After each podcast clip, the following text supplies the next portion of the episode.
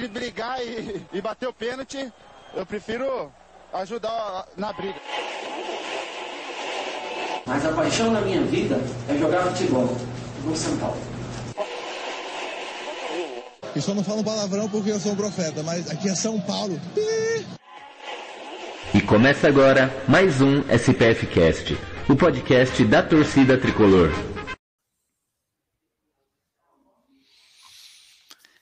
Então é isso, estamos ao vivo.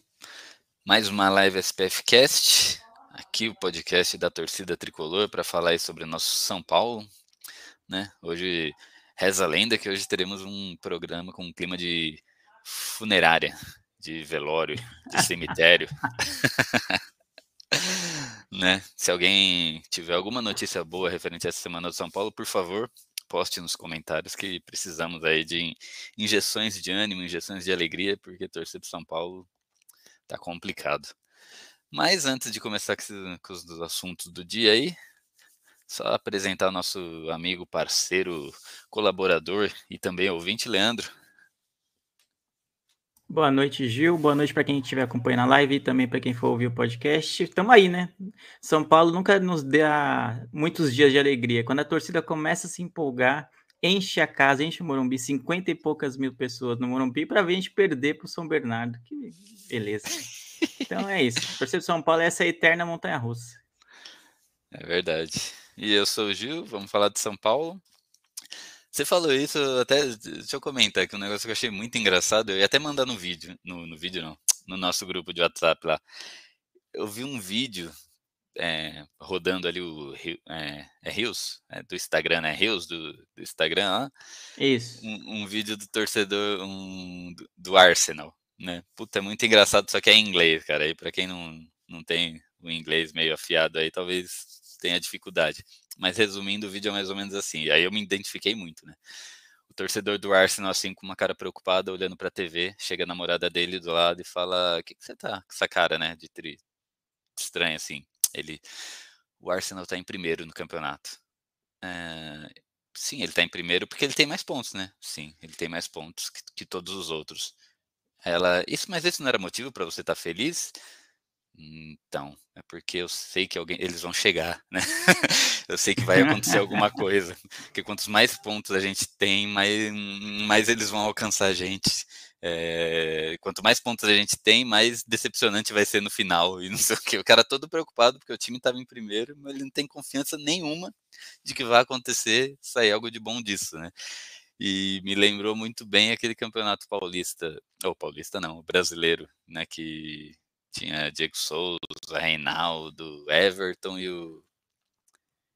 E o. Esqueci. É, que o São Paulo liderou o campeonato diversas rodadas assim, mas a gente sabia que algo estava errado ali, que algo ia acontecer. Eu achei muito engraçado. Depois eu vou mandar para esse vídeo. Não, é bem bom. E, e, o paralelo com o, o Arsenal, eu acho que é bem válido, de uma maneira geral, porque é bem isso, né? O, o, tipo, o torcedor tá escaldado, né? Torcedor do Arsenal ou torcedor do São Paulo que é, é emocionado, que é empolgado, a tendência é que sofra muito, né? Demais, porque o time, em geral, no, nas rodadas finais, é, tende a pipocar e entregar a paçoca, né? Então, o Arsenal tá vivendo isso, para quem não tá acompanhando a Premier League, né? o Arsenal é líder, mas agora já tá dividindo a liderança com o City, se eu não estou enganado. Já teve, acho que, oito pontos de vantagem, agora tá pau a pau, entendeu? Então eles não é. podem mais vacilar que o City sempre chega. Então no São Paulo é a mesma coisa, né? Parece que quando tudo tá bem é, é só um presságio de que algo vai dar errado em breve. É igual aquela piadinha, né, que fazem, né, quando tinha um elefante em cima da árvore, né, como que ele foi parar lá? Ah, como ele foi parar lá, é. não sei, mas que ele vai cair, é certeza. Exatamente. é, mas é legal. Mas beleza, né? Paralelos à parte, piadinhas Instagram e Rios à parte. O São Paulo jogou esse final de semana dentro de casa, no Morumba, contra o São Bernardo, né? Hoje, hoje em dia, a maior equipe aqui da região do ABC, onde eu moro, onde o Beto mora também. O Beto mora em São Bernardo, né? Eu moro em Santo André. E São Bernardo que vem, assim, foi uma derrota em casa para São Bernardo, e o que, que se pode analisar, o que se pode ver, o São Bernardo é uma equipe que está em. É, não sei se é construção a palavra certa, né? Mas ela, ela foi com, comprada aí por uma, uma, empresa e eles vêm com um projeto aí de em dois, três anos estarem, estarem na Série A do brasileiro. E nesse caminho que eles estão construindo, né, eles subiram já da Série D para a C no brasileiro. E eles estão, se não me engano, no terceiro ano seguido no Paulista, na série principal, né, terceiro ou segundo ano. Eles ganharam a Copa Paulista, eles foram campeões da Série A2 do, do Paulista também, no ano retrasado, eu acho. Então eles vêm fazendo uma boa campanha um time montado, bonitinho e tal. Um time que poderia dar trabalho para São Paulo e deu, né? Mas se fosse só isso, a gente não ficaria preocupado. Falar, ah, tudo bem, tropeçou com um time que tá ali, né? Tá legal. Mas São Paulo já vacilou contra Ituano, já vacilou contra Bragantino, perdeu do Bragantino. Então a gente sabe que no São Paulo o buraco é mais embaixo, né? E mesmo que São Bernardo esteja bonitinho, tá ali, né? Fazendo as coisas certinho, ainda não, não tem na minha opinião, parâmetro para comparação, né? Se a gente for analisar folha salarial, se a gente for analisar é, o valor, o custo de cada jogador, a montagem de time, o, a bagagem de cada jogador, né? Que o São Paulo tem jogadores que rodaram o mundo aí, né? Alguns deles, né? O próprio Rogério Ceni, técnico. Então, cara, não não é para, não é assim, ah, tropeçou é normal. Não, não é normal. Pode tropeçar, claro que pode. Mas no caso do São Paulo tem coisas a mais aí, tem coisas à parte, né? Que deixa esse, essa derrota contra o São Bernardo não tão normal, não tão descendo redondo, assim como alguns vêm falando, né? Ah, por causa do São Bernardo isso ou aquilo, é, é entendível, né? Esse caso. Mais ou menos, nem tanto, na minha opinião, né? Aí, Leandrinho, queria saber com você, o que, que você entende dessa derrota aí do São Paulo? Cara, eu não quero nunca tirar os méritos do São Bernardo, porque realmente é uma equipe muito bem montada. Como você falou já do projeto aí, já de curto, médio prazo deles, é bem interessante. E é só olhar a tabela do Campeonato Paulista para ver como eles estão conseguindo brigar pau a pau pela liderança geral do, do, da classificação do Paulista, né? Não a liderança do grupo, mas a liderança geral da, da, do campeonato, junto com o Palmeiras, né? Que todo mundo sabe da, da qualidade do time do Palmeiras, enfim. E eles só não serão a melhor campanha porque o Palmeiras realmente não, não dá mole, né? Não, não tem vacilado. Eles têm 26 pontos e o Palmeiras tem 27 pontos. É muita coisa. O São Bernardo seria líder é, em qualquer outro dos três grupos que se eles estivessem, inclusive no, no do São Paulo. É, o, então, o São Bernardo seria líder geral no Paulistão em qualquer outro ano, né? Porque é, se a gente for parar para ver, né, nesses últimos dois ou três aí, que o Palmeiras vem com esse investimento malucozinho de Crefisa, o Palmeiras está sobrando. Mas em qualquer outro ano, assim, a, nos dez últimos, onde a, o mundo era mais normal, era tudo meio nivelado, o São Paulo, o São Bernardo com essa campanha seria, seria líder geral. Né. Sim, sim, sim. Mas eu, eu, eu, acho que o grande ponto mais interessante que eu achei da sua fala é o que isso demonstra para o São Paulo. Era um jogo com Morumbi do, com casa cheia, 52, 53 mil pessoas lotaram Morumbi no, no sábado à tarde. E mesmo sendo contra um time bom, como é o São Bernardo, a expectativa era de vitória. E bastou um gol no início do jogo, que acontece, é natural, às vezes é uma jogada esporádica, foi uma bola parada, inclusive. E já foi o suficiente para desestabilizar o São Paulo. O São Paulo jogou nada. Essa é a verdade, não jogou nada e 1 a 0 ficou barato. Era para ter sido uns 2, 3 a 0 pro, pro São Bernardo, assim, fora o baile. Então, se a gente olha os melhores momentos, vê que a maior parte das chances perigosas de verdade foram do São Bernardo. Então, quando a gente analisa isso e projeta um, o próximo confronto, que deve, deve ser contra o, o Água Santa, que também tem feito uma boa campanha, o time lado de Diadema, é, o cenário vai ser parecido, né? Se o São Paulo passar em primeiro, que isso a gente nem garantiu ainda, né? Porque a gente está empatado em pontos com o Água Santa, então vai depender dos resultados da última rodada. Mas se der tudo certo, a gente jogar no Morumbi contra o Água Santa, a atmosfera, o clima vai ser o mesmo. Morumbi lotado, é, jogo único, é, contra um time de menor expressão do interior, em que a gente vai ter que se mostrar, mostrar que o favoritismo não está só no papel. E aí essa derrota para o São Bernardo me preocupou um pouco, porque o São Paulo não conseguiu impor o jogo. Acho que pior do que a derrota foi isso. Ofereceu pouca, pouco perigo ao São Bernardo. O São Bernardo foi muito mais consistente, muito melhor na partida. Então acho que o sintoma é esse, né? A preocupação é essa, não é exatamente a derrota. Pô, se perdeu para um time que é o segundo melhor no, no geral, mesmo sendo do interior, não é um demérito, mas como foi feita a partida, como, se de, como decorreu a partida, deixa uma preocupação para uma eventual quartas de final, e ainda corre o risco do São Paulo não jogar no Morumbi, né, caso não ganhe do Botafogo, é, ou enfim, fique em segundo lugar no grupo, é, vai jogar lá em Diadema contra o Água Santa, então aí vai ser uma outra condição, que é pior ainda, entendeu? Então, tem tudo para um cenário que cria uma pressão já nas quartas de final, essa derrota aí. Exatamente. E, e, querendo ou não, foi um jogo importante, né? Foi o, a gente pode até chamar vulgarmente assim, do, do primeiro teste do São Paulo, né? Se quer alguma coisa nesse campeonato. Porque se a gente parar para analisar, o São Paulo nesse campeonato teve os três clássicos, né? Já é, empatou com o Palmeiras, naquele jogo, tipo assim, jogo de início de campeonato, que tá todo mundo morno Sim. ainda. É, ganha, é, perdeu para o Corinthians dentro de casa, né? Que já liga um alerta ali, porque primeiro que é dentro de casa e segundo que o Corinthians tá, tá feio, né? Não tá um Corinthians que, nossa senhora, tá um Corinthians, né? Não deveria. E tudo bem, ganhou do Santos, mas o Santos, pelo amor de Deus, esse ano.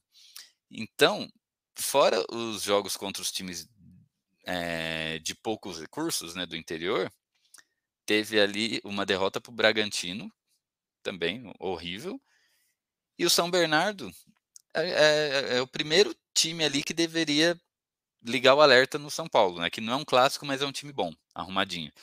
E, e, e detalhe, esse jogo valia a segunda posição geral do campeonato. Se o São Paulo ganhasse, ele seria o segundo geral, o que é um, um facilitador ali para as rodadas finais. Então, era um jogo para chegar e, ó, vamos, é o jogo, então, vamos dar vida, a gente tem que ganhar esses caras, eles são arrumadinhos, mas a gente vai saber neutralizar eles, vai saber fazer gol neles, e a gente precisa ganhar porque, beleza, vamos ficar só ali atrás do Palmeiras, porque a gente acabou de comentar, o Palmeiras está numa fase maluca, cogitar ficar na frente do Palmeiras, acho que é um pouquinho pretencioso, né? Não é impossível, mas é pretencioso. E deu, cara, não deu. Não foi nenhum jogo pau a pau, não foi nenhum jogo bonito, não foi, como você falou, as melhores chances ainda saíram do lado amarelo, né? Do lado é, Auri, como é que fala? Auri negro, Auri negro, né? Auri negro. As melhores chances saíram do lado dele. Eles era para ter sido 2 a 0 né? Se não fosse o um milagre do Alan Franco ali, aquela bola que ele tirou em cima da Sim, linha. verdade. Jogada maravilhosa dele ali. Então, é isso. É, um, é o buraco é um pouquinho mais embaixo, né? Para mim, na minha opinião, é isso. É o primeiro teste de verdade, São Paulo falhou. Falhou. E o que faz a gente não esperar muita coisa ali da, do restante do campeonato. É, eu concordo contigo. É, é mas é, é, acho que algo tem que ser pontuado é que a quantidade grande de desfalques, né, que o São Paulo continua tendo, né? E provavelmente a gente vai falar mais tarde sobre o Caleri, que vai ser um desfalque aí para o restante do campeonato. E o São Paulo tem muitos desfalques, né? Tem desfalques na zaga, tem desfalques na, nas laterais, tem desfalque no meio campo. E agora vai ter desfalque no ataque com o Caleri, que é o nosso principal goleador, assim, né? Não nesse campeonato, mas no geral, assim, né? É em quem a gente deposita mais esperanças de gol. Então, isso eu acho que deve ser pontuado, né? O Rogério está tendo que é, inventar um time novo praticamente a cada rodada, né? Porque são muitos desfalques, e aí quando não são desfalques, ele tem que poupar os jogadores, já pensando que eles podem se machucar também. Já foi até com o próprio Caleri, ele foi poupado em alguns jogos do campeonato para é, porque é, avaliou-se que ele tinha um risco de, de lesão iminente, assim, ele estava com uma, uma, dor, né, um desconforto, mas aí ele foi poupado. Então, isso deve ser levado em consideração, mas desde realmente um sinal de alerta. E, e quando eu estava falando, eu fui olhar aqui a, a, página do São Paulo aqui no Globo Esporte, lembrei que o São Paulo não vai jogar no Morumbi, né? É a, as quartas de final se passar em primeiro, porque vai ter show, né, nesse dia. E tudo indica, né, pelo acordo que foi feito com o Palmeiras, que a gente, se o São Paulo tiver o um mando de campo, a gente joga no Allianz Parque, né? Que seria um, um campo neutro, vamos dizer assim, mas com torcida do São Paulo, né? Maioria de torcida do São Paulo. Então seria uma experiência inédita, né, realmente, no, nos últimos anos. Exatamente. E dois pontos que você falou que eu pensei assim. Você falou da ótima campanha do Água Santa também que eles vêm fazendo. Sim. E o São Paulo, ele no, tá no grupo do Água Santa e ambos têm 20 pontos. Cara. Então, ainda se o São Paulo der mais uma vaciladinha, corre o risco de não passar nem em primeiro do seu próprio grupo, né? Como você chegou a comentar. Então, é uma situação complicada. E outro ponto que você falou também do, desse acordo aí do, do Júlio Casares com a Leila, onde o Palmeiras mandou um jogo no Morumbi, agora o São Paulo pode mandar um jogo lá no Allianz. É, na entrevista pré-jogo contra o São Bernardo, foi perguntado isso para ele umas duas vezes assim, eu percebi que ele deu uma, ele falou do acordo tudo, mas percebi que ele deu uma escapadinha assim, ele não quis confirmar, falar não, sim, jogaremos lá. Não, vamos ver, né? Vai chegar lá, a gente precisa entender primeiro como vai ser, o que é melhor para a torcida, não sei o quê. Eu não entendi essa relutância dele, sendo que esse acordo já está na mídia, tá todo é, Talvez ele, ele esteja Não sei se ele está relutante porque o São Paulo não garantiu o primeiro lugar, talvez. E aí ficar falando que ah, o São Paulo vai jogar assim no Allianz Parque, e depois, pô, aí os caras vão ficar zoando, né? Pô, falou, falou que ia jogar no Allianz Parque e nem passou em primeiro, mano, pelo amor de Deus, né? Talvez tenha esse receio. Porque o, o São Paulo vai jogar contra o Botafogo de Ribeirão Preto, que briga por classificação no grupo dele, então não, não tende a ser um jogo tranquilo e vai jogar fora de casa, né, na última rodada. Mas, por outro lado, o Água Santa vai jogar com o Santo, São Bernardo fora, né? Que é o, o time que a gente acabou de elogiar aqui. E, apesar de que o São Bernardo já vai estar classificado, pode pegar o primeiro lugar do Palmeiras, mas é bem difícil que o Palmeiras perca um jogo aí na, nessa última rodada para deixar escapar o mando de campo, né? Então é uma rodada esquisita, né? Então, se o São Paulo vacilar contra o Botafogo, que é um time que briga por vaga na, na, nas quartas também, aí pode ficar complicado. E aí nem vai ter essa discussão de jogar ou não no Aliança, porque a gente vai ter que jogar em Diadema, né? é verdade, né? Não tinha pensado nisso. Né, ele fala, vamos jogar no Allianz, vamos jogar no Allianz, de repente não tem nem jogo em casa, São Paulo. É, então. Faz total sentido. Ótimo, ótima sacada aí. Agora, eh, estamos ao vivo aqui. Galera ouvindo o programa aí, Cybernet Games aqui, é, postou pra gente aqui, perguntou: com a lesão do Caleri, podemos, podemos dar adeus ao título paulista? Cara, eu gosto Olha... que São Paulino é isso, mano. É isso, não tem meio termo. É isso. Quem torce São Paulo já tá, já tem esse DNA nos últimos anos de catástrofe, sabe? Eu não sei se dá para dar adeus, já respondendo a pergunta dele, mas eu acho que vai ser mais difícil, realmente. Ele é um goleador, apesar de ele não estar tá numa boa fase no Paulista, ele é um jogador em quem a gente confia, em que em quem os meias geralmente procuram, né? Procuram o Caleri para que ele finalize, né? Então é natural que ele receba mais bola do que até outros atacantes. Então eu não posso dizer que vai dar adeus ou não, vai depender muito de como forem as quartas de final, enfim, o chaveamento na sequência, aquela coisa toda. Mas eu, com, eu concordo que vai ficar muito mais difícil. Não ter o Caleri ali, seja no banco, seja titular, que seja, é para para ser um desafogo, né, para ser inventar um gol como ele já inventou muitas vezes do nada, eu acho bem, bem preocupante assim para o São Paulo. Então vai ser um momento crucial da temporada, assim, né? Essas quartas de final. Espero que seja mando do São Paulo, que aí a tendência é a torcida empurrar e facilitar um pouco esse trabalho dos jogadores que estarão aptos, né, para jogar, né? Já que o Caleri não vai estar. Eu não sei nem se o David vai voltar ainda, porque o São Paulo, a lista de lesionados do São Paulo é uma coisa absurda, né? Só aumenta, nunca diminui. Hum, exatamente, cara. E precisa achar qual, onde é o erro aí, né, cara?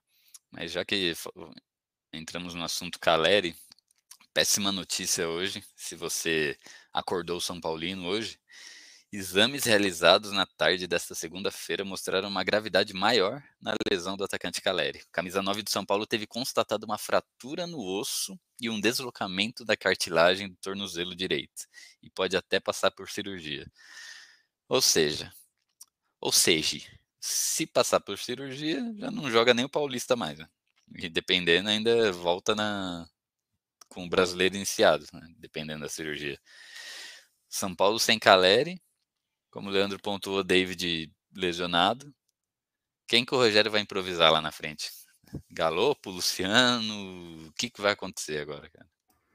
É, então. É, então, é bom, é bom que a gente analise isso, porque tem uma parcela da torcida do São Paulo, especialmente no Twitter, né? Que é, corneta muito o Rogério e falar, pô, se ele inventar, seja lá o que ele invente para solucionar esse problema, o pessoal já está pronto para criticar. Mas é, mano, você está sem o Caleri, sem o David, sem vários jogadores. Então você já não está é, indo com o seu ideal. Isso é muito ruim.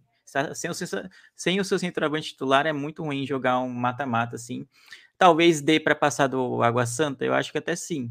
É, independente de onde for o jogo. Mas projetando contra Palmeiras ou contra Corinthians, enfim. Aí é só olhar o, o, ataque deles. Não é que seja um primor de ataque, mas são centroavantes que são titulares nos seus times. O Rony não é um jogador brilhante, mas é um jogador eficiente. O Yuri Alberto é a mesma coisa, é um jogador muito eficiente. O, e o Roger Guedes também tem feito bastante gols.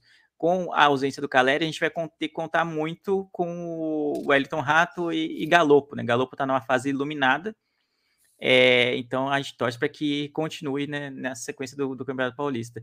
E vai ter que esperar um pouquinho mais o Luciano, que eu, no meu modo de ver tem tá devendo né, nesse Paulistão aí. Eu acho que não tem jogado bem, não é, tem ajudado, tem corrido, tem se esforçado tudo isso sempre tem. Mas em questão de chances de gol criadas, gols, finalizações, assistências, eu acho que ele tem tá devendo um pouco, né? Então, mas eu acho que talvez uma solução seja essa, né? De colocar ele de novo de nove, né? Ali no lugar do Caleri, de repente, e não nessa posição de meia meio flutuante, né? Que ele tem feito. É, tem o tal do Erisson também, né? Mas que ele não. Machucado também, né? É. Mais um, né? Que zica é essa do nosso São Paulo, hein, cara? Quem não tá machucado tá zicado, quem não tá zicado tá com a calça jeans molhada, tá, tá complicado. Então, uma pena aí do Calera essa notícia horrível. A gente vai ficar sem o atacante aí por mais alguns, alguns jogos. Né? Só resta saber quantos, né? Ou... Complicado. A gente já tava falando que o, essa sequência do Campeonato Paulista não tá, não tá fácil. Só piorou mais um pouquinho, né? E vai é, eu acho, mais... eu acho pra... falando de verdade, eu acho difícil que ele volte no Paulista, mesmo que não opere, porque aí tem todo a volta, a transição, né? Aquela coisa de é, aí você fica sem jogar, perde um pouco de ritmo de jogo e talvez aí não não vai jogar de titular no, no primeiro jogo, mas aí quando você não jogar de titular, né, tipo, só vai ter o um mata-mata daqui para frente. Tem uma rodada da fase de grupo e o resto é mata-mata. Então, e é jogo único ainda, então o espaço entre os jogos é curto, né? Entre um mata-mata e outro, entre uma fase e outra. O Nestor no ataque. Aí, K1 Cassi comentou aqui na nossa live. Não ficaria surpreso de ver Nestor no ataque. Vou te falar Cara, uma o coisa. Nestor. É- Nem ah, eu. Nem, Nem eu, eu, né? Eu também não. O, tem, os críticos do Rogério falam muito que o, o Nestor parece que é o filho dele, né? Ele é, é o novo Igor Gomes, no sentido de que sempre é titular, sempre tem chance. E eu concordo que ele está numa fase ruim também. Não acho que ele está contribuindo como já contribuiu no ataque assim, no São Paulo. Isso é preocupante também, porque, enfim, a gente precisa de meias criativas que municiem os atacantes, sejam eles quem for, seja o Caleri, seja o Rato, seja o Galopo ou o Luciano, eles precisam ser municiados, né? E acho que o São Paulo foi tem sido pouco criativo. E o jogo do São Bernardo, acho que é uma, uma mostra disso, né? De que os atacantes tiveram poucas chances porque a bola simplesmente não chegava, cara. Não chegava. Então é, é complicado. É complicado. Então você precisa dos seus meias mais do que nunca, especialmente quando o seu centroavante que cria jogadas sozinho do nada não vai estar disponível para você para jogar, né? Então é a tendência é uma sequência preocupante para o São Paulo sem o Caleri. Exatamente. E que é um caso completo aqui, ó. O Rogério fala que o problema do Nestor é o físico. É, se, se o problema dele, se ele tem problema e já é escalado tanto, né? Imagina se não tivesse. Sim, imagina se não tivesse, realmente, realmente. Cybernet Games, se hoje o Flamengo, que tem um elenco com mais opções, perder 13 jogadores por lesão, entre, entre eles a zaga titular e os dois laterais titulares, provavelmente o desempenho vai cair. Imagina o São Paulo. É, a nossa frase de guerra, né? Imagina se ser São Paulino, cara, e feliz. É, não, mas esse ponto que ele trouxe é, é importantíssimo, porque muita gente critica, né? Fala, pô, é, como é que vai. O time não tem padrão tático, ou o time não tá desempenhando, não tá evoluindo como deveria evoluir, mas é difícil evoluir com tantas lesões. É difícil evoluir se toda hora você tem que apagar um incêndio diferente, né? Então, uma hora é o Caleri, outra hora é o Erisson, outra hora é o David, é o Orejuela. O Orejuela, inclusive, que só jogou porque os dois laterais do São Paulo, titulares na direita, estão machucados. E ele também se machucou. Então, cara, entendeu? É uma sequência de, de sabe, de problemas que o Rogério tem que resolver toda semana para poder escalar o São Paulo. Então, o São Paulo que a gente vê hoje em campo não é o São Paulo ideal, né? Não é o São Paulo que o, o Rogério tem em mente, eu imagino. É o São Paulo possível, né? Diante de tantas lesões. É o que dá, né? Exato. É isso aí. E quando que esses problemas de lesões vão acabar? Né? Se a gente, é, eu não tenho, não parei para ver. Agora eu vou falar da boca para fora aqui, né? Eu não parei para analisar os outros times para ver como que, como que funciona lá, né? Como que é esse, essa porcentagem de lesões, assim? Será que tá todo mundo assim? Ou é algum problema no departamento médico, no departamento de aprimoramento físico do São Paulo? Né? Porque não é possível, cara. A gente sofre com isso já faz não, e alguns anos, anos já. Anos né? já. E toda vez essa é desculpa de, de todo treinador que passa, exceto o Crespo, que com ele ninguém se lesionava. Foi o menor, menor índice ali de lesão, não sei o que aconteceu. Mas, hum, cara, é, acontece isso faz anos, todo ano é desculpa e a gente tá perdendo título, perdendo campeonato, perdendo jogos importantes, sempre porque fica esse time. O time tá sempre remendado, né? O time nunca tá certinho, legal, assim, tá sempre remendado, cara. Eu vou, é, bom isso, eu vou, vou, pegar essa semana, a hora que eu tiver um tempinho, vou, vou levantar, assim, dos outros times, como que tá o departamento médico? É, eu, eu acho que vale fazer esse tipo de levantamento e, pra, porque a gente acaba falando aqui, às vezes fala da boca para fora, da nossa impressão do que a gente vê, né, do, Pô, o São Paulo tá sempre com 10 jogadores machucados, só trocam os nomes, mas sempre tem um, pelo menos uns 10 machucados, e às vezes a gente não acompanha os outros, né? O qual o tempo de recuperação do mesmo tipo de lesão, sabe? É uma, talvez seja um levantamento até difícil de ser feito, mas a sensação que a gente tem, não sei se é porque a gente acompanha mais o São Paulo, né, do que os, os rivais, é, é de que o São Paulo é, o departamento médico demora mais para recuperar os jogadores do que os outros times, né? Então, às vezes o cara machuca o mindinho e fica seis meses, né? Entra lá, passa, é, com a previsão de, de, voltar em uma semana e fica seis meses fora. Né? Então a gente não entende. Tem jogadores que ficam lá morando no departamento médico e a gente não tem mais notícias, sabe? Então é um pouco complicado. E como esse problema se repete ano após ano, fica difícil não especular que tem a ver com a qualidade do departamento médico, né? Tem a ver só com azar, com, com fatores sobrenaturais que só os jogadores de São Paulo se machucam com gravidade. Exatamente. Aqui, K1K comentou. Lembro que os caras. Lembro que falavam que o Crespo fazia os caras vomitar de tanto treinar e mesmo assim tem menos lesões. Algo está errado e não é possível que seja só azar. Não, não é azar, não. Com certeza, é tudo menos azar isso. Algum problema tem aí, vamos descobrir, o SPFcast vai descobrir o que está acontecendo.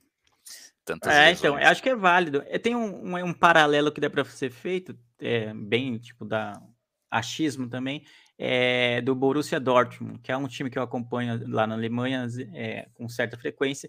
e eles reclamam.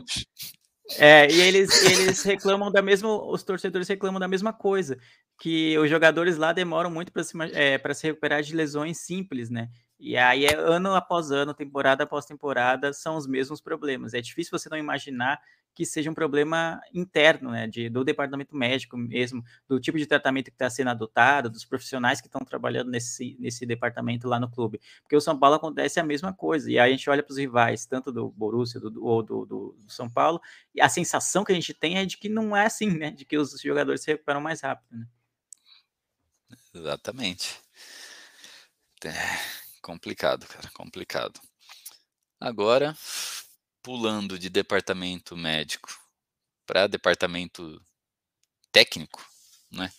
O Rogério completou. Ah, foi contra o São Bernardo mesmo. Eu falei que eu não, não tinha certeza, mas contra o São Bernardo, o Rogério completou 100 jogos à frente do São Paulo, né, nessa nova passagem, né? Não estamos contando a passagem de 2017. Então ele completou 100 jogos como treinador de São Paulo. Ao todo, são 46 vitórias, 26 empates e 28 derrotas, o que dá aí uns 40 e quanto que eu tinha visto? Eu tinha visto, não anotei, mas era uns 40 e poucos por cento aí de de não, mentira, 54,6 de aproveitamento, né? Nesse período, a gente chegou em duas finais de Paulista, em uma final de Paulista, uma final de Sul-Americana e uma semi de Copa do Brasil. E as campanhas do brasileiro foram normalmente brigando ali para não cair, né? Então esse é um resumo aí da, da passagem, dessa segunda passagem do Rogério no São Paulo. Uh, o que é legal, o que colocar nesse balaio para fazer análise também, é que o Rogério Ceni foi o técnico que mais teve jogadores à sua disposição contratados e ele é o, é o técnico com maior tempo no clube after, né, depois de Murici. Então, entre todos ali, na era pós-Murici, acredito. Né?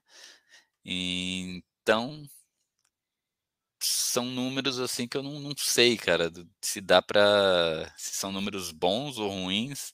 Eu não sei se a, o tamanho do Rogério Senna que ele tem pelo São Paulo esconde assim que tipo qualquer outro treinador talvez com números desses teria não estaria mais trabalhando no São Paulo. Hum, ou não, ou esses números são bons, né? A gente ter chego em duas finais, né? Independente de ter ganhado ou não. E acho que o Rogério não classificou a gente para nenhuma Libertadores, né? Porque todo brasileiro que ele fez, a gente acabou terminando na parte de baixo. Então esse é, um, é o resumo do Rogério, né? 100 jogos, 54% de aproveitamento, nenhum título, duas finais, uma semi de Copa do Brasil e brasileiros pífios, né? Teve o maior número de contratações de jogadores ali entre todos os técnicos e o maior tempo de trabalho pós Murici. E aí, Leandrinho, o que, que você me diz desses números do Rogério? Cara, às vezes os números são muito frios, né? Você olha só número por número e parece que não é tão bom assim. Eu acho que o São Paulo ainda tem elenco, analisando essa passagem do, do Rogério, né? Já que é esse o assunto, um elenco muito pior do que do que a maioria dos seus rivais, eu acho. O elenco do São Paulo é pior em qualidade do que o do Palmeiras. É, talvez no ano passado fosse equivalente, talvez, ao do Corinthians, e é melhor do que o do Santos, porque o do Santos, enfim, né? É, é uma Só que é pior do que o do Flamengo. É, o São Paulo jogava menos do, do, que o Fluminense ano passado, jogava menos do que muitos times, jogava menos que o Inter ano passado. E, e, quando a gente olha, talvez o, esse desempenho pífio que você chamou no, no brasileiro seja um sintoma exatamente disso, de um elenco curto que se machuca muito, como a gente falou no bloco passado, que se machuca muito, tem muitas lesões e que acaba não tendo um padrão de jogo exatamente por isso. Tanto que nas Copas a gente costuma ir melhor, porque na Copa você pode armar aquele time específico para aquele adversário X e, e, usar o fator Morumbi, aquela coisa toda, é, para tentar ganhar no mata-mata. Não à toa, os nossos melhores resultados na era Rogério são em mata-mata. Né? Chegar na final da Sul-Americana o, o Morumbi foi essencial, né? Quase todas as nossas vitórias foram em casa. Quando a gente saiu, a gente teve dificuldades, tanto é que no, na final que foi campo neutro, né? A gente teve viu, viu no que deu, né? Contra o Independente Del Vale. Na, no Paulistão, a gente conseguiu fazer uma das partidas mais brilhantes é, contra o Palmeiras na, na ida do, do, da final, e depois fez uma das piores, que foi a volta fora de casa entendeu? Então a gente é um dos poucos times que dá, tem dado dificuldades ao Palmeiras, né, nos últimos anos. Isso é um grande mérito.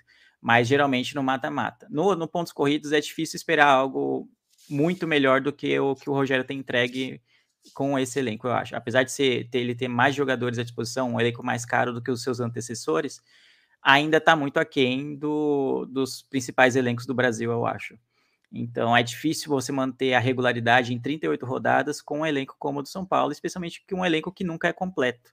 Então a, a nossa grande chance, eu acho que essa e vale para essa temporada também de 2023, é nas Copas. É, seja ou então num, num torneio que termine mata-mata, como o Paulista, né? Que começa pontos corridos, mas tem a fase final no mata-mata. Então a, a, fase final do Paulista, é, a Copa do Brasil ou a Sul-Americana podem ser as nossas vitrines de novo, os nossos é, focos principais, porque eu acho difícil que em 38 rodadas a gente tenha fôlego para brigar com os principais times do país hoje. Acho que seria um pouco leviano da nossa parte. Óbvio que torcedor tem fé, que a gente acredita, começa a ganhar, a gente começa a se iludir. Mas olhando friamente, não, não dá para crer que a gente consiga ter fôlego para 38 rodadas. Agora, falando da passagem dele, eu acho que putz, as derrotas nas finais, de, nas finais deixam um gosto amargo, mas eu não acho que o trabalho do Rogério é ruim. Então, por isso que eu disse que os números são frios às vezes. Ah, nenhum título, é 54% de aproveitamento no, em 100 jogos eu acho que o trabalho é bom, eu acho que ele deve ser mantido, mas realmente ele tem seus problemas, suas teimosias, como a maioria dos técnicos tem, tem suas escolhas que a gente questiona, muitas vezes, como questionou do Igor Gomes no ano passado, como questionou, muitos questionam hoje do, do Nestor, tem bastante chance, mesmo sem estar jogando tão bem, o Luciano continuar tendo bastante chance sempre, mesmo sem estar jogando tão bem, mas é sempre é necessário pontuar que ele está com o elenco incompleto, né? Sempre o elenco remendado, que é o time que é possível ser escalado e não o time ideal. Mas eu acho o trabalho bom. A gente chegou muito mais longe do que eu achei que chegaria na Sul-Americana, no Campeonato Paulista do ano passado e também na Copa do Brasil. E foi por um triz, assim, um, é, sabe, o primeiro jogo contra o Flamengo não era para ter sido tudo aquilo ali, né? Entendeu? É, e realmente o time do Flamengo era melhor que o nosso. Eu só não esperava que a gente fosse perder de uma maneira tão tão impactante na ida, né? No Morumbi, que é o nosso ponto forte, né? A partir do momento que a gente perde no Morumbi, fica muito difícil buscar lá no Maracanã o resultado, e aí foi só a consequência. Então, quando a gente não conseguiu fazer o mando de campo faz, ser um fator é, definidor, né, a nosso favor, o São Paulo sofreu muito. Então, vale para isso. A gente perdeu. É, foi, tipo, tirando a Copa do Brasil, mas a, a Sul-Americana foi em campo neutro, então era fora de casa. O, Paulista a gente perdeu fora de casa também, então a gente depende muito da força do Morumbi e da torcida, que é um ponto essencial nessa passagem do Rogério. A das nossas maiores médias de público nos últimos anos tem sido nesse do ano passado para cá, dos últimos dois anos, mais ou menos. Então, o, o torcedor tem comparecido, tem acreditado, tem se iludido, tem ido lá e comprado ingresso para ir em jogos do São Paulo, mas é, tem que se. Não tem sido agraciado com títulos, mas não acho que o trabalho do Rogério é essencialmente ruim. Não. Boa. Não é ruim. Uh, se você fosse ranquear é, os, os, trabalhos como um todo, na sua opinião, obviamente, né? É, Rogério Ceni, Crespo, e um terceiro que eu não quero falar o nome dele, não posso falar porque o cai, começa a cair as coisas aqui de casa. Qual seria uhum. seu ranking de melhores trabalhos? Melhores trabalhos, cara. Caramba, é difícil, é difícil é, quando você fala trabalho, né? Porque o Crespo tem a carta bônus, que é a carta do título, né? Ele tirou a gente da fila de é, muitos é, anos. Tudo, tudo, depende de onde você vai analisar, né? Por isso a pergunta. Do que, que você vai analisar, né? Hum. Por isso que é a, é, tra o trabalho é um pouco difícil. Se você falar, pô, mais é, talvez impactante seja o Crespo, pelo título, né? Era um título que a gente precisava. Foi contra o Palmeiras, que já era um Palmeiras muito forte, que a gente sofreu muito, lutou muito para conseguir aquele título. Então é impactante. Acho que o mais marcante talvez seja, seja o Crespo. O melhor trabalho é, é complicado, assim, de dizer. Eu gosto muito do Diniz, já falei várias vezes aqui, então é, é chover no molhado. E, infelizmente, eu sei que tem, tem muitas pessoas que não gostam e eu consigo entender as críticas ao trabalho dele no, no São Paulo também. Mas acho que dos três, talvez ele tenha pego o time com menos opções de, de elenco, assim, eu acho. E ainda teve a, todo o ponto de ser durante a pandemia, né? Não ter nenhum, nem, não ter torcida o que pode ter sido bom ou ruim para o trabalho dele durar mais, talvez. Porque é talvez com torcida ele teria caído lá na derrota contra o Mirassol, na, na, nas quartas de final do Paulista, né? De 2020, se eu não estou louco. Se acha que se tivesse com torcida, o, o, impacto seria tão grande no estádio ali que acho que a diretoria não ia conseguir mantê-lo. Porém, com torcida, talvez o São Paulo não perdesse para o Mirassol em casa nas quartas de final do Paulista. Então é, é difícil, são muitos cis ali. É o, o, trabalho que eu mais gosto desses todos, eu acho que é o de Diniz, mas com certeza o mais marcante é o do Crespo pelo título que foi conquistado. Mas acho que o, tá, aí, para fazer ser justo com o Rogério, acho que o mais consistente, eu acho que é o do Rogério. O time do São Paulo com o Rogério, talvez tenha um. Você sabe mais como ele vai jogar, você sabe mais como ele pensa, mais, sabe mais o, do que ele é capaz, o time. E é um time muito forte, se mostrou muito forte contra o Palmeiras, né? Que é muito difícil se mostrar forte contra o Palmeiras.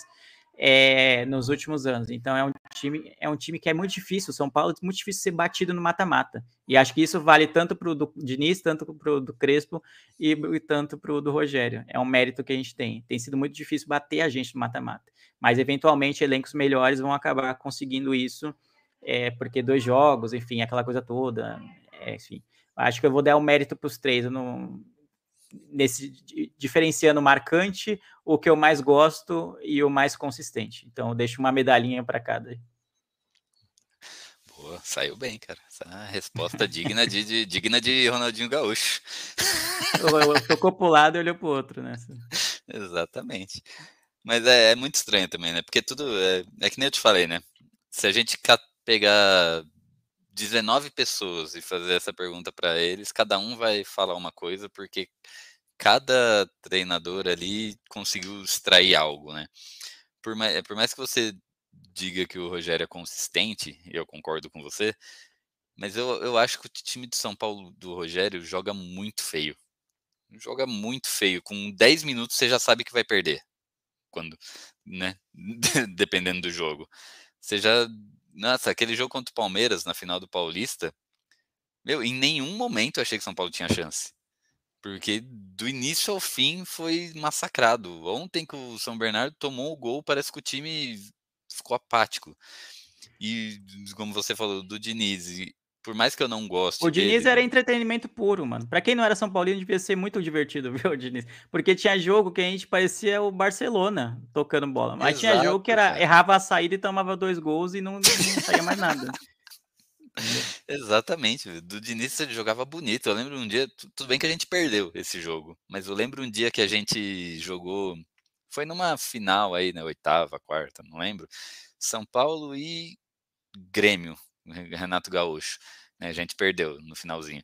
Mas eh, eu lembro que no, no, primeiro tempo a gente engoliu tanto o Grêmio que o Diego Souza saiu quase chorando, falando: Meu, os caras eles vêm pertinho, eles fazem uma jogada, não dá nem para ver onde a bola vai, não dá para correr atrás. Tipo, ele deu uma entrevista assim, falando que não tinha o que fazer com o São Paulo do jeito que ele estava jogando. Só que aí no segundo tempo, não sei que zica que deu. A gente perdeu no detalhe um essa, mano. É. Infelizmente. Essa aí era pra gente ter chegado na final, eu acho. Então, cara, e, esse primeiro tempo foi animal. Eu olhei assim e falei, meu Deus, é igual você falou, parecia o Barcelona do Diniz. e teve vários jogos assim, né? E o Crespo é aquilo, o Crespo, cara, ele, você olhava pra cara dele, ele era um motivador. Né? Ele motivava até a gente que estava aqui fora, imagina os jogadores, né? Então ele, era, ele é aquele cara que você vê que ele, é, ele pega o pessoal pelo grupo, assim, né? Você vê que ele é bom de grupo. O cara, ele foi lá, meteu uma frase louca lá, já, já picharam a frase na parede, né? Pintaram a frase na parede. E ele, até os, os rivais gostavam dele. Né? Nossa, o Crespo é um cara Sim. muito carismático, assim. Eu acho que esse carisma dele ele trazia pro grupo, ele fechou com o grupo ali, independente de ter paneleiro lá, né? Que tinha. Que o grupo que o Crespo pegou ainda foi o, foi um resto do Diniz ali, né? Porque tinha Daniel Alves, que na época do Diniz, um dos, uma das minhas maiores críticas ao Diniz era isso, que o Daniel Alves, quando estava lá, mandava e desmandava naquela bosta lá. Quando chegou o Crespo, o Crespo pôs o Daniel Alves no banco e falou, cala a boca, fica aí, quando, você, quando precisar você entra. E então pegou Miranda também, né? Tudo bem que o Miranda, né? Pelo amor de Deus, não estou comparando com o Daniel Alves, né? Miranda não é mau caráter, mas já é um jogador, né? Que pode botar medo em treinadores novos, né? Um jogador que já tem carreira, seleção, Europa. Então, e o Crespo foi lá, cara, e, nossa, eu, e fez o que fez ali com o time, né? Fez todo mundo jogar, desde a molecadinha até os medalhões e até os paneleiros, né? Então foi bem legal. E é uma coisa que eu já acho que o Rogério não tem. Que se tiver um paneleiro no time ali, vai dar treta, que foi o que aconteceu né, com o Patrick. Sim. Até o, até o Miranda, que é um gentleman, né? Foi lá, deu uma cutucadinha quando saiu, né? né talvez. É, o Rogério é uma pessoa, não, desde a época de jogador, ele é uma pessoa de, de é difícil de lidar. É, é isso que a gente sempre ouve nos bastidores. O Rogério é uma pessoa difícil de lidar, algo que o, o Crespo não era. E o, o, o Diniz acho que ficava no meio termo, né? Ele era muito querido por muitos jogadores, mas também teve o, o episódio do Tietê, tinha algumas coisas assim que talvez subiam um tom, tipo, passavam do limite, talvez. Então, acho que ele talvez estava no meio termo, mas o Rogério realmente é uma pessoa difícil de lidar. Mas ele tem bastante repertório tático, eu acho, o Rogério. Então acho que é por isso. É um futebol meio pragmático, meio feio, muitas vezes, mas é eficiente.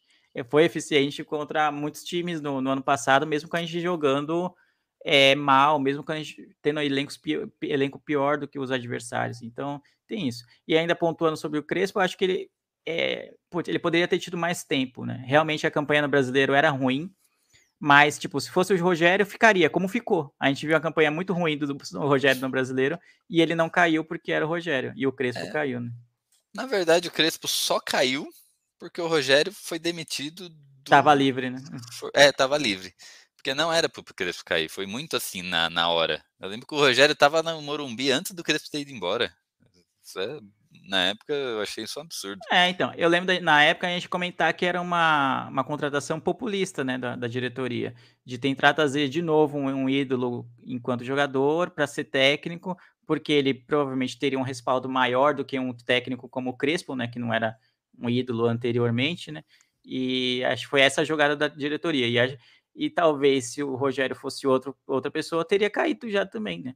É, é, é, possível pela campanha no brasileiro no ano passado, se fosse um técnico sem tanta expressão, sem tanto renome, assim, talvez já teria caído também.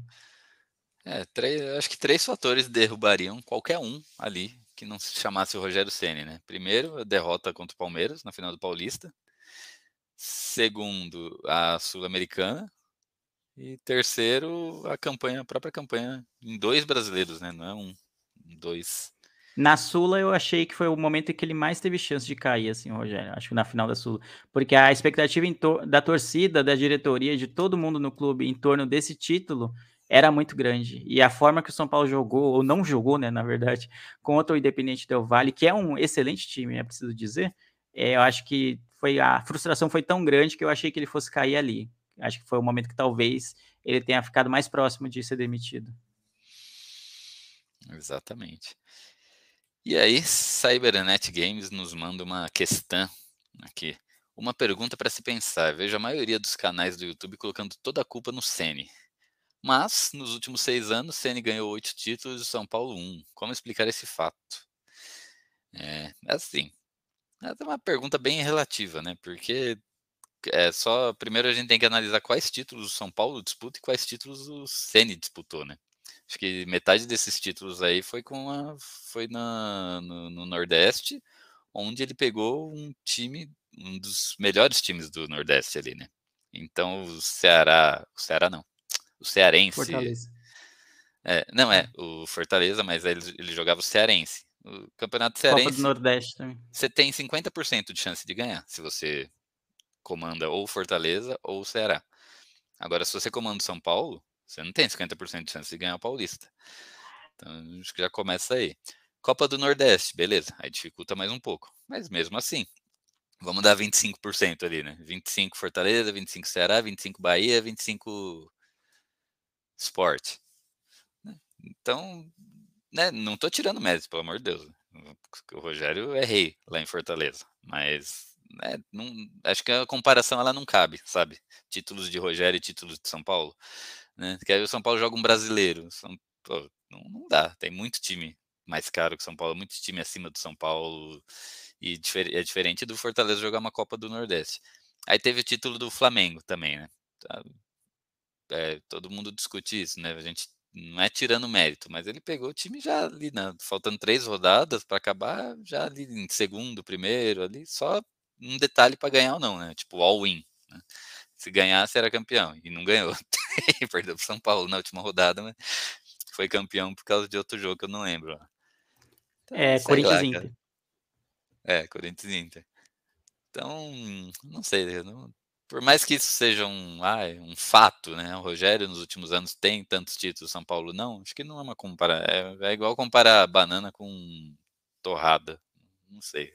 Você acha isso também? Ou... É, é uma comparação difícil, né? É óbvio que a, a gente, como São Paulino, a gente está. A verdade é essa, né? A gente está muito ainda carente de títulos, né? De uma sequência boa, de um time bom, né? Que realmente imponha respeito e medo nos adversários, como a gente se acostumou, é, especialmente na década lá de 2000, né? De 2005 até 2008, 2009, o time São Paulo era um time temido. É, é, os adversários iam jogar com o São Paulo com a certeza de que tinham, sei lá, 80, 90% de chance de perder. Se fosse no Morumbi, era praticamente 100% de, de chance de perder.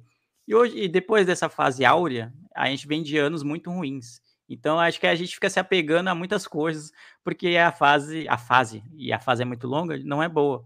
Então, acho que esse tipo de estatística realmente é um fato. Ele ganhou oito títulos nesse período e o São Paulo ganhou um. Mas aí as circunstâncias que você citou são, são válidas, né? De, é, de do quanto de chance o, o, Fortaleza tinha de ganhar um campeonato cearense e, e quanto de chance o São Paulo tem de ganhar um paulista é, na, na saída do campeonato, vamos dizer assim de saída, você não pode descartar o Palmeiras, não pode descartar o, São, o Corinthians, não pode descartar nem o Santos, mesmo com a fase draga que eles estão há anos também. E também, obviamente, não pode descartar o São Paulo. Então, no mínimo, já, já cai para 25%, assim, vamos dizer, de chance. A chance do São Paulo. Então, é, a, a, estatisticamente, é um pouco, não, não, sei se é errado, mas é, é muito mais a, a nossa carência de títulos falando do que propriamente a, a razão, os fatos né, do, envolvidos nessa disputa. Então, realmente, o, o Rogério é um, é um, técnico acostumado a ganhar títulos, é importante, ele tem uma carreira relativamente curta no futebol e tem bastante títulos nesse, nesse período, mas no São Paulo a coisa é mais é diferente, né? Então, você sabe que para ganhar o Paulista você vai ter que enfrentar o Palmeiras de Abel Ferreira em algum momento. Ou então vai ter que torcer para algum dos seus rivais e eliminá-lo né, nas quartas ou na semi, entendeu? Então é difícil. Você vai ter que enfrentar times fortes. O brasileiro é a mesma coisa, a sul-americana a mesma coisa. Enfim, você vai ter adversários de muito calibre. Ele tem muitos méritos de ter feito o que fez no, no Fortaleza. É, e também no Flamengo, apesar de ter sido uma passagem mais curta. Então a gente espera que essa atração que ele tem pelos títulos, uma hora, né, respingue no São Paulo. Uma hora respingue, que é o que a gente precisa, né? A gente achou que com a, o título paulista de 2021 a zica sairia, mas a, a gente vê que o problema é mais embaixo, né? É mais, é mais profundo, quando a, algumas, alguns mecanismos, alguma, alguns erros continuam se repetindo, especialmente da diretoria, né? Que é, às vezes pouco se fala. A estrutura interna de São Paulo é a mesma desde o Juvenal, essa é a verdade.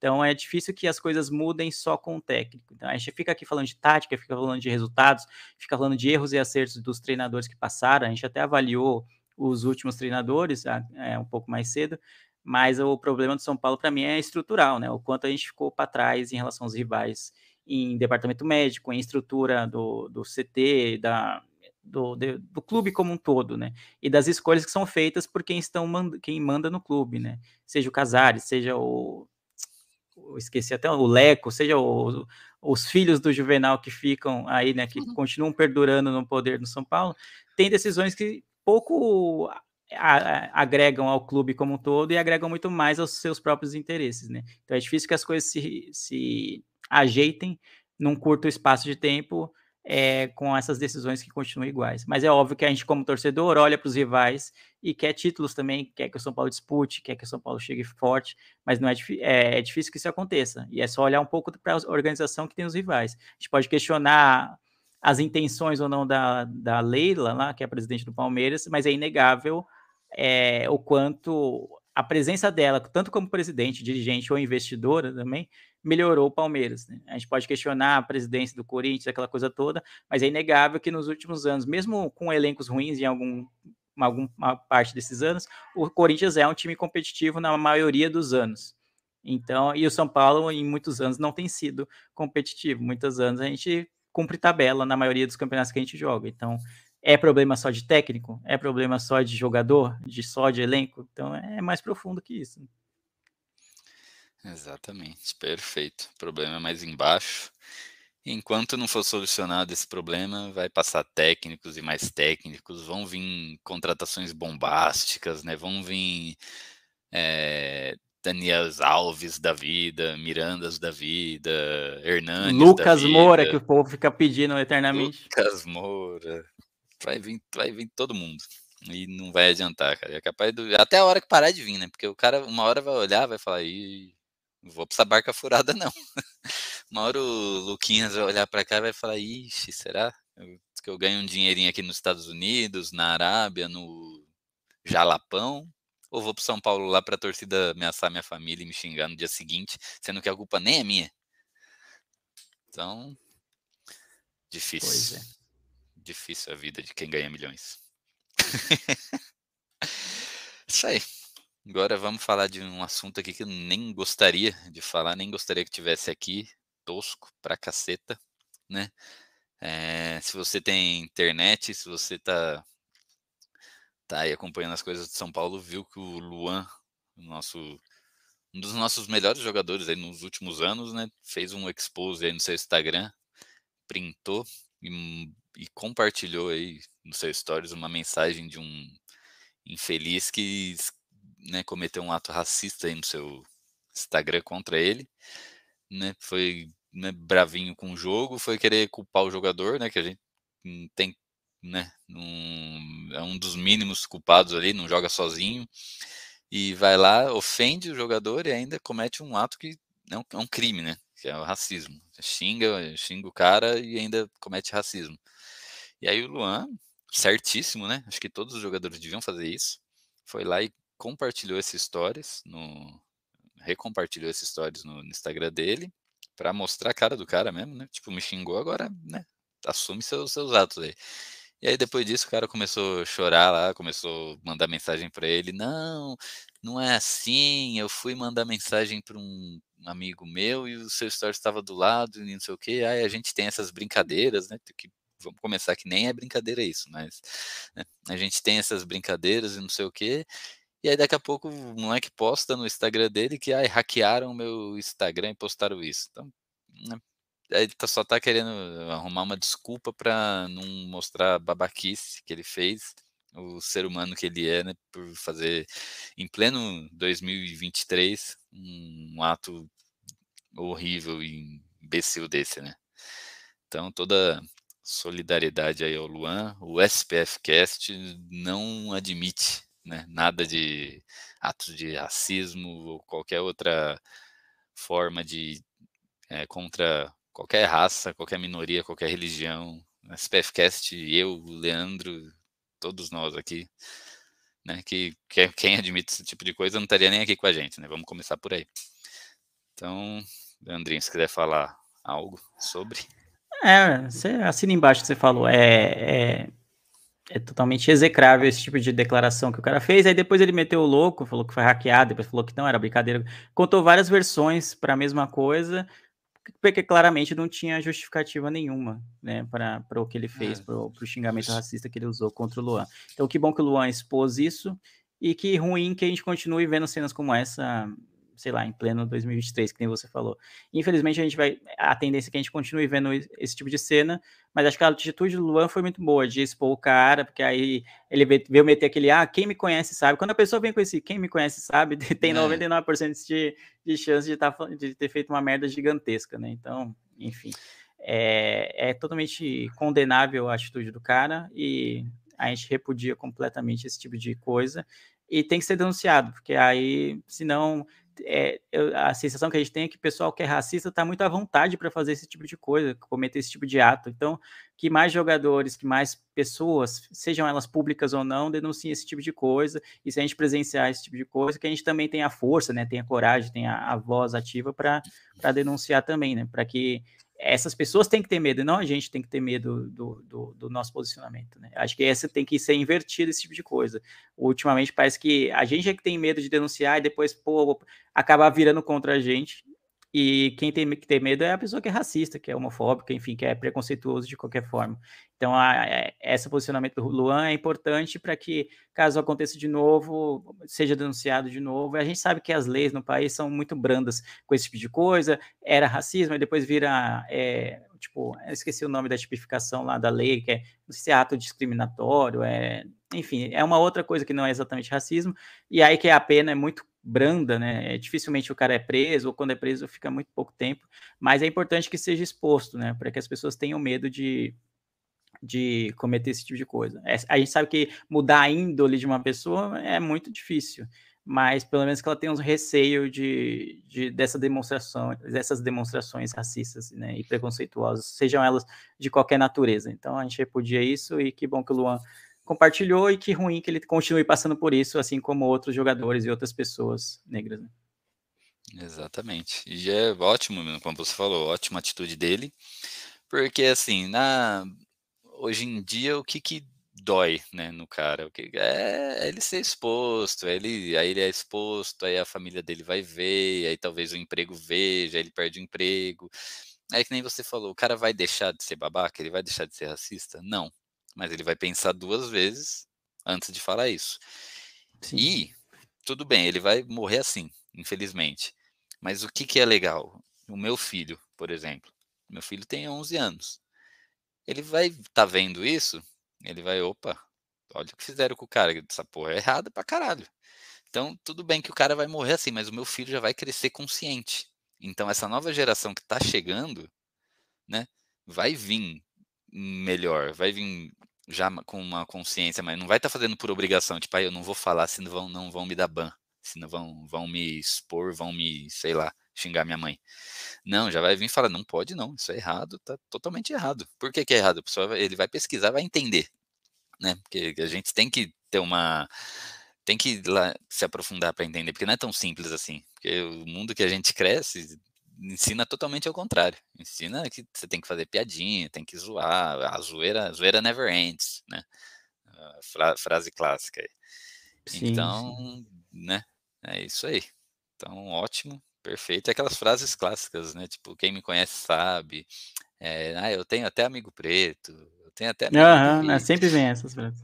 Não, minha empregada é negra. Você acha que eu tenho, se eu fosse preconceituoso, eu teria ter uma empregada negra? Não. Então, se fudeu mesmo e tem que se fuder. E, e se você é jogador, se você não é jogador, se você, quem for, exponha quando sofrer esse tipo de ato. Né? Se você é famoso, melhor ainda, porque aí só ajuda a divulgar. E é isso aí. E força Luan e se lasque esse, esse tipo de pessoa. E é isso. Recado dado. Domingo, dia 5 do 3, temos Botafogo de São Paulo e São Paulo. Né? E o penúltimo. É o penúltimo jogo? É o último jogo. É o último jogo, ó. Falando bosta. Último jogo, né? Que o São Paulo não pode vacilar, porque, como dissemos aí no primeiro bloco do programa, ainda pode ser que perca a primeira colocação do próprio grupo, né? O que seria seria o início de um ano tenebroso, né? Mas, né, vamos lá, né? Pela lógica, o time do Botafogo não é um time bom, não é um time arrumadinho, né? Como usamos de desculpa aí para São Bernardo. Então, o São Paulo tem que fazer o dever de, de casa, mesmo não estando em casa né, vai jogar lá em Ribeirão Preto, tem que ganhar, pra, é, porque é o mínimo que o time de São Paulo tem que fazer, que é garantir a primeira colocação do grupo. Aí nas oitavas de final já é outra conversa, mas hoje o São Paulo tem que garantir primeiro lugar do seu grupo. Então a vitória contra o Botafogo de São Paulo é essencial, é prioridade, e os técnicos têm que saber disso os jogadores também. O que impacta? O que impacta? As lesões, né? várias lesões aí agora, Caleri, né? então, mas o São Paulo tem uma semana aí para tentar achar uma saída para isso. Né? O São Paulo não joga no meio da semana, então não vai ter desculpa de jogador cansado, não vai ter desculpa de não treinamos essa jogada, não vai ter desculpa de ah, o cara não estava acostumado a jogar ali. Em uma semana ele vai ter que acostumar. Então, minha opinião, esse, esse jogo é vitória obrigatória em cima de um Botafogo que não briga por nada, né? Deixa eu ver aqui. Briga? Ele briga para classificar no grupo dele. Ele tem o mesmo número de pontos do Santos. Se ele não ganhar e o Santos ganhar do Ituano, ele fica fora. Ah, verdade. É. Então temos um pequeno agravante aí. Então o Botafogo vai vir aí com força máxima. Mas, mesmo assim, na minha opinião, São Paulo tem que fazer o dever de casa. O que, que você espera desse jogo com eu acho até mais inter... é, eu acho até mais interessante que o Botafogo brigue por algo no campeonato, porque aí vai a tendência é que ele saia também, né? Vai jogar em casa, ele precisa de fazer pontos, porque o Santos vai enfrentar o Ituano, que é um dos piores times do, times do campeonato, e o Santos, tipo, de quase rebaixado, vai ter, tendo um vislumbre de classificar em segundo no grupo. Então é uma sobrevida aí. Então a tendência é que o Santos ganhe. Então o Botafogo vai falar, mano, se a gente ficar aqui só esperando São Paulo aqui, a gente vai empatar ou perder e o Santos vai se classificar. Então, tipo, o que, que vai adiantar fazer uma retranca? Então imagina que o Botafogo não fique tão atrás, né? Não fique fechando a casinha lá. Isso tende a ser bom para o São Paulo, porque os espaços tendem a aparecer mais. Então é melhor do que se eles tivessem, de repente, sei lá, com empate eles classificassem. Aí eu achar muito ruim, porque eles iam ficar fechando lá e não ia atacar nunca, e o São Paulo ia ficar martelando e ia ficar 0 a 0 o jogo, entendeu? Então a tendência é que seja um, jogo mais aberto. Os dois times têm, têm interesse né, em marcar gols, em vencer essa partida. Então é. Eu espero que o São Paulo consiga realmente achar essa solução nessa semana de folga, vamos dizer assim. Mas é aquela coisa, eu tenho, como São Paulino pessimista, né? A gente sempre tem, pô, quando fala que o time ficou uma semana treinando para esse jogo, já me bate um calafrio, assim, de que não vai dar bom. Espero estar errado, mas eu acho que dá para ganhar sim. O time do Botafogo realmente não é um time bom, é um time bem irregular no campeonato.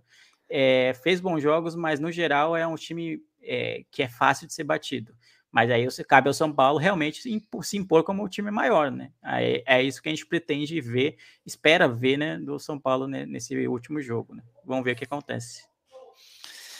É isso aí. Quer arriscar um placar ou só vitória e já era? Eu acho que é 2x1 um São Paulo. 2x1. Um. Eu já vou. Arrisco 4x0 São Paulo. Vai ser o jogo da Meu desforma. Deus do céu. Eita, e a, o Jason, né? O Jason. Hoje não. Se ganhar, eu pego minha máscara, mas hoje eu tô sem ela. Já tá guardada. Tá, não, tá, não tá dando muita sorte ultimamente. Você acha? Você acha? mas é isso. Acho que já abordamos aí todos os assuntos da semana. Né? Sobrevida do São Paulo aí no. Sobrevida. Da São Paulo no Paulistão. Nossos Rogério Senna aí sem jogos. Né, o que há por vir, o que há por se falar, o que há por ficar. Então, acho que dá para a gente terminar por aqui. Então, Leandrinho, se quiser dar seu, seu, suas saudações, seus telefones, seus contatinhos, a hora é agora. Bom, muito bom estar aqui de novo. Fazia tempo que a gente não gravava junto, né? Que o Gil quase não grava mais o SPF Cast, né? Essa é a verdade. Mas é sempre bom falar de São Paulo, né? Participar dessa essa terapia de grupo, né? Que a gente chama, né? De contar nossas lamúrias aqui enquanto torcedores, né? É, então é sempre bom estar aqui. Então, para você que está chegando agora, nunca tinha acompanhado essa live, em geral, toda segunda-feira tem, né? Porque é depois da rodada do final de semana a gente grava, fala dos resultados, faz o, o, o é, sabe, as especulações, o que a gente espera para as próximas partidas, para as próximas fases que o São Paulo vai jogar. Então, se você gosta desse tipo de conteúdo, né, toda segunda-feira em geral tem, tem live da SPF Cash. Então, você, seja bem-vindo e volte sempre, né? Fique, já siga o canal aí para você ficar ser notificado quando a gente estiver ao vivo de novo. Então, se você não está vendo como live, quer gosta de ver como podcast depois, também vai estar tá no Spotify em todos os tocadores aí de podcast, né, que você conhece. E é isso aí. E é isso aí. Então, semana que vem tem mais. Valeu aí, Leandrinho, por ter participado com a gente. É Valeu nóis. a galera aí que participou aí, que acompanhou a live. Hoje o pessoal mandou bastante mensagem. Normalmente o pessoal fica aí só, só ouvindo, só escutando de, de, de canto. Hoje a galera participou aí, é legal. Participem mesmo, que a gente vai lendo as mensagens de você. A não ser que vocês xinguem a gente, aí eu não vou ler, não. Né? Não sou obrigado. Mentira. Mas é isso. Valeu por quem acompanhou. Valeu você também que está ouvindo a gente pelo podcast, pelo Spotify ou pelo agregador que você prefere. Obrigado. Semana que vem tem mais. Esperamos que já com o primeiro lugar confirmado aí no nosso grupo, né? E é isso. Amém. Então, até semana que vem e vamos São Paulo. Bora.